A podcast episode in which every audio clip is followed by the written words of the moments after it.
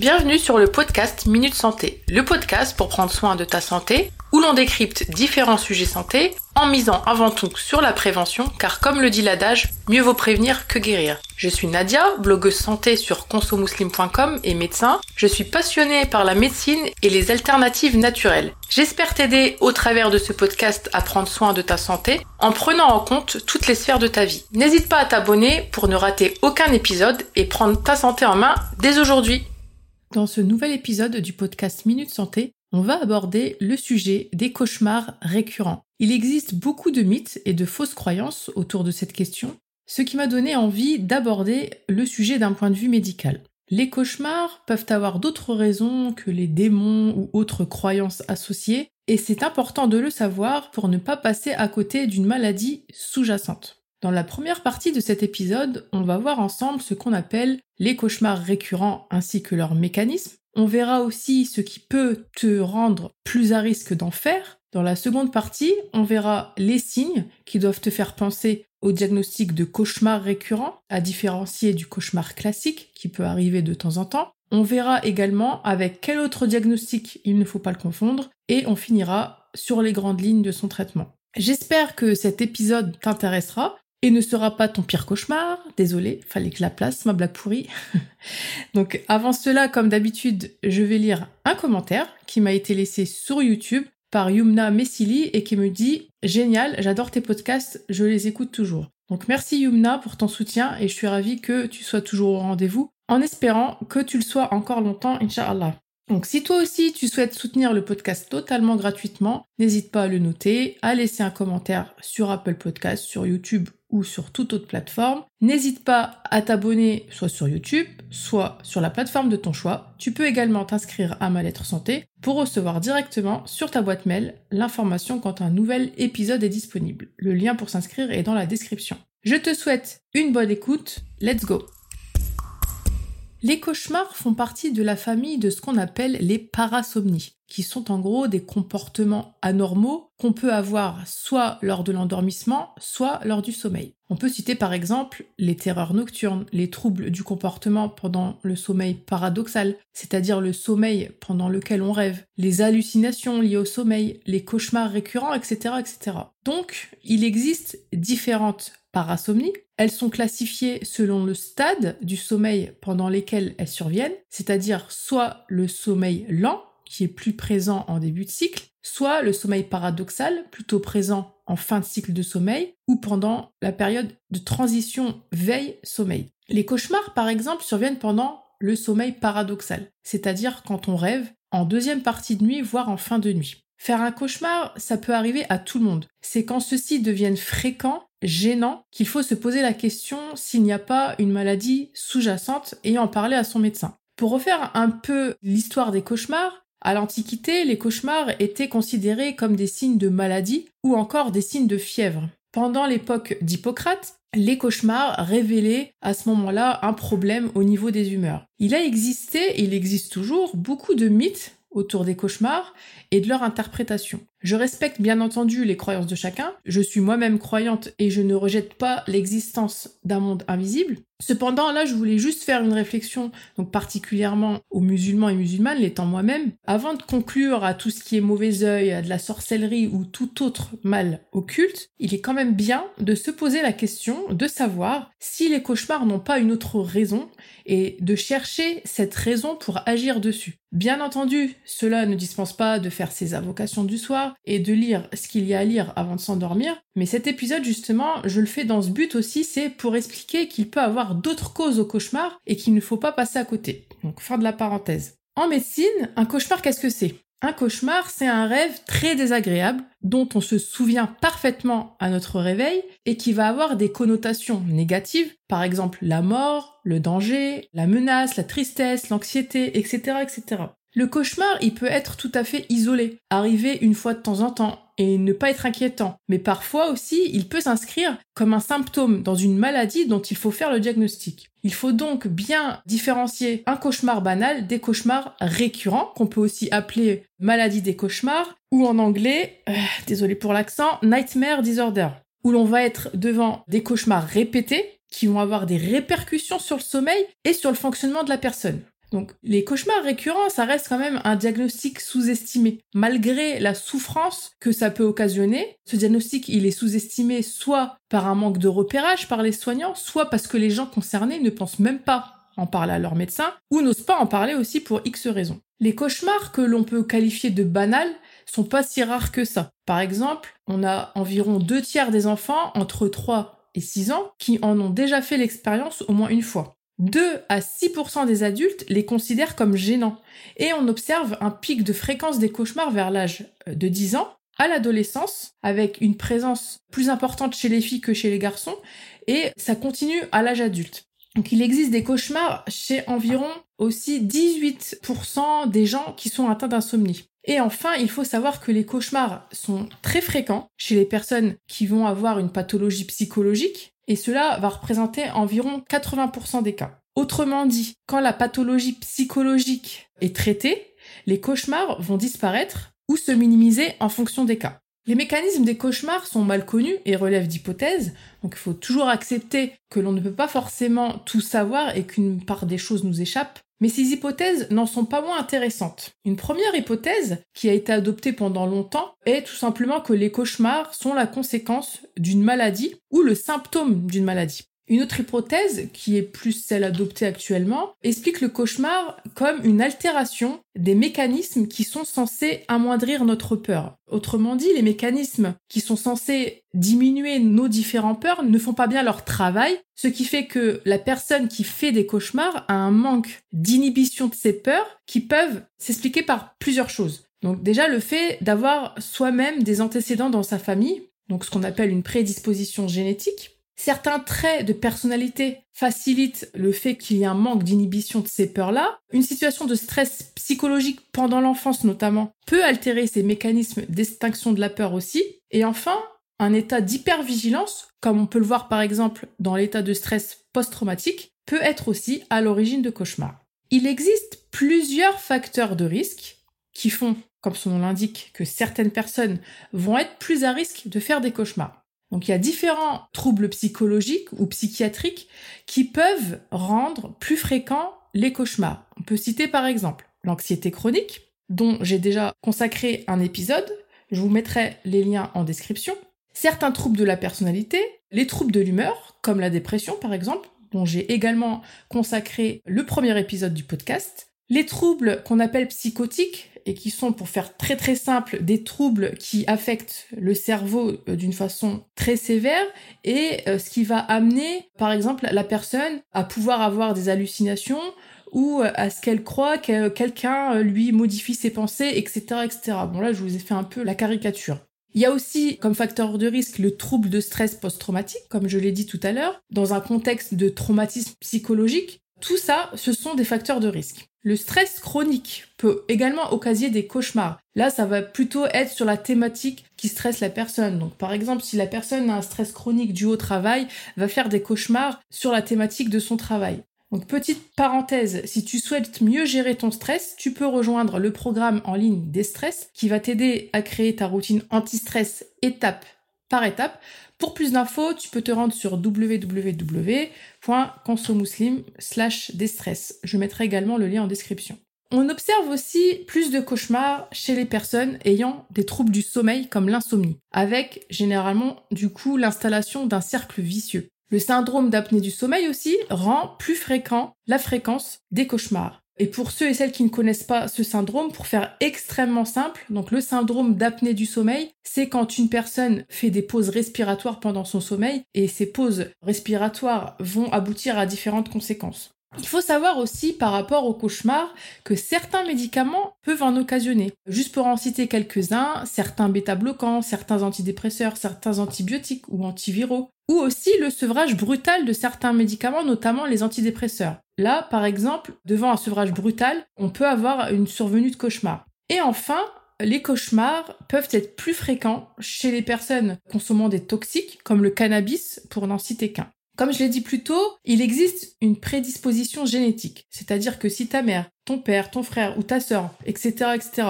présente ce problème de cauchemar récurrent, tu as plus de risques d'en faire toi aussi. D'ailleurs, les cauchemars sont très souvent associés à d'autres parasomnies. Pour n'en citer qu'une, la somniloquie. Qu'est-ce que c'est la somniloquie bah, C'est le fait, en fait, tout simplement de parler pendant son sommeil. Alors maintenant qu'on a vu en quoi consiste un cauchemar médicalement parlant, ces mécanismes et les facteurs de risque, on va voir ensemble comment on peut faire le diagnostic, avec quoi il ne faut pas le confondre, et comment sont pris en charge les cauchemars dits récurrents.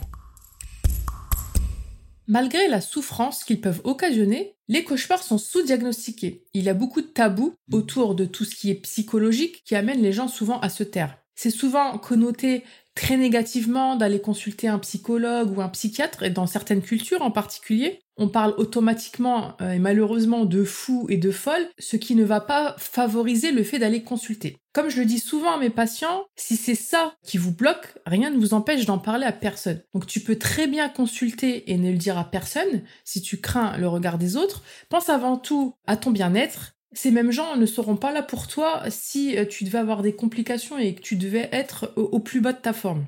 Le diagnostic des cauchemars récurrents, il se fait principalement à l'anamnèse, donc c'est-à-dire à, l'interrogatoire du patient, mais aussi par la clinique. Il y a trois grands critères diagnostiques qui doivent faire penser au diagnostic de cauchemars récurrents. Premièrement, le fait que les cauchemars soient répétés. Donc un cauchemar isolé ne peut pas aboutir à ce diagnostic. En plus d'être répété, le souvenir du cauchemar doit être très clair au réveil et il survient la plupart du temps en deuxième partie de nuit. Et les contenus de ces cauchemars, ils sont en général liés, comme on a pu l'aborder tout à l'heure rapidement, à une menace. C'est-à-dire que pendant le cauchemar, la personne ressent une menace soit pour sa vie, soit pour sa sécurité, soit pour son intégrité physique, etc., etc., etc.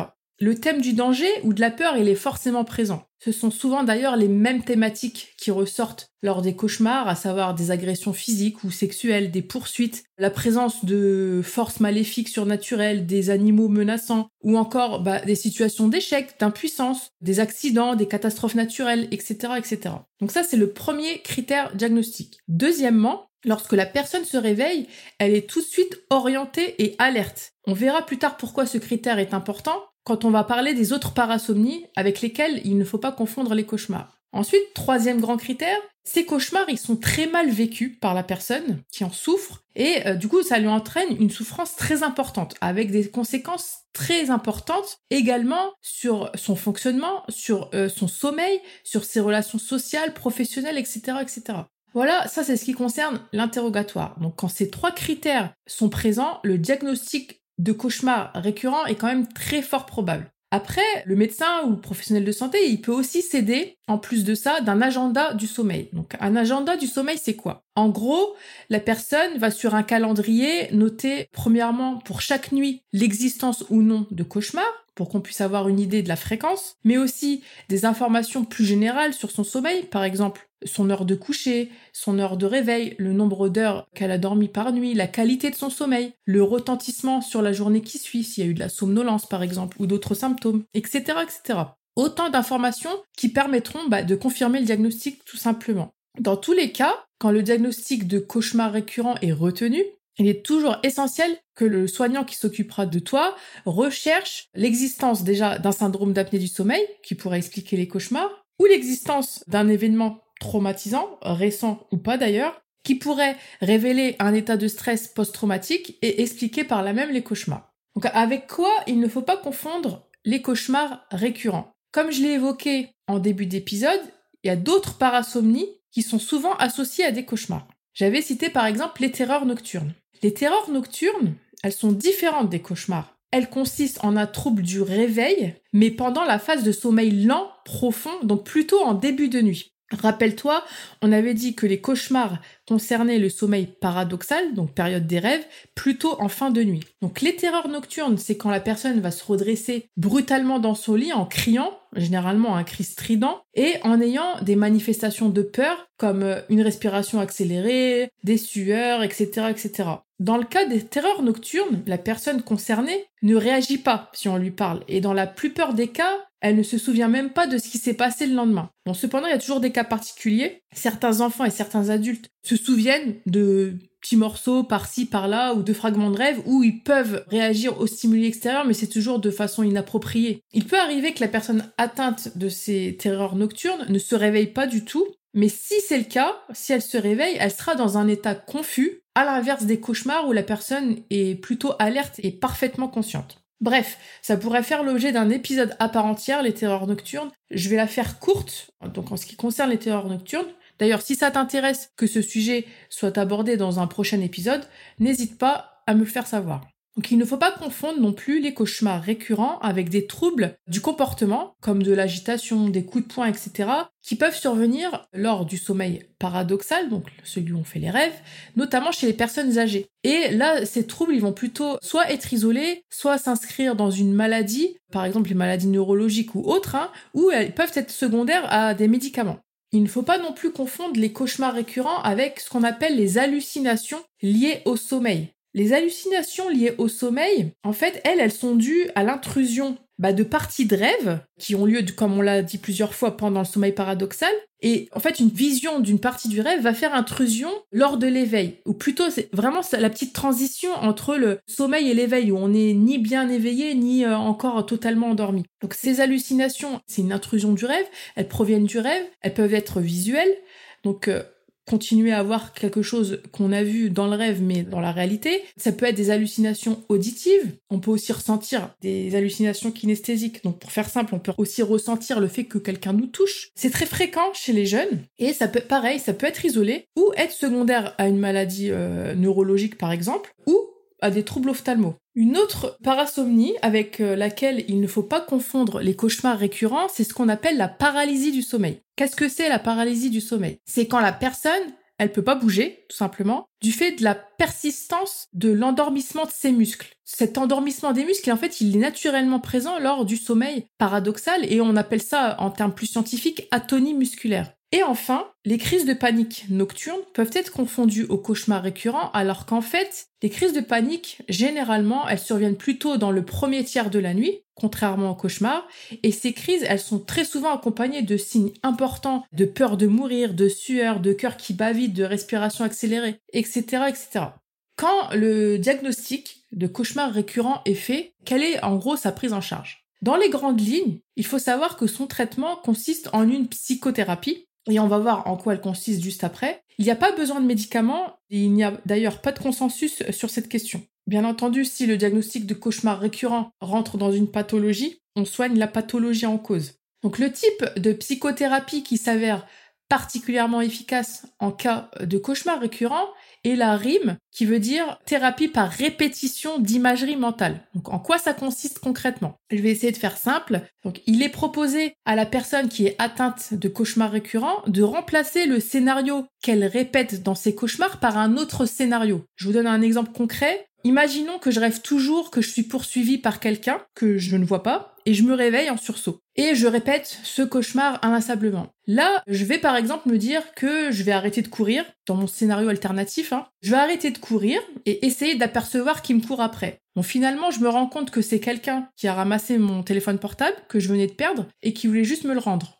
Bon, j'ai pris un exemple un peu bateau, mais euh, c'est la première chose qui m'est venue à l'esprit, et c'est pour vraiment que ça soit plus parlant. Du coup, qu'est-ce que je vais faire avec ce scénario alternatif? Je vais devoir faire ce travail d'imagerie mentale, donc avec ce nouveau scénario, qui n'est pas du tout menaçant, on vient de le voir, mais cela, je vais le faire de façon répétée et pendant la journée. Donc cette psychothérapie, elle permet sur le long terme, voire le moyen terme, de diminuer la détresse qui est secondaire à ces cauchemars, de diminuer leur fréquence aussi, et dans le cadre d'un état de stress post-traumatique, cela peut également permettre de diminuer les symptômes. Pour cette méthode de RIM, c'est celle qui est la plus efficace et la plus efficace sur le long terme.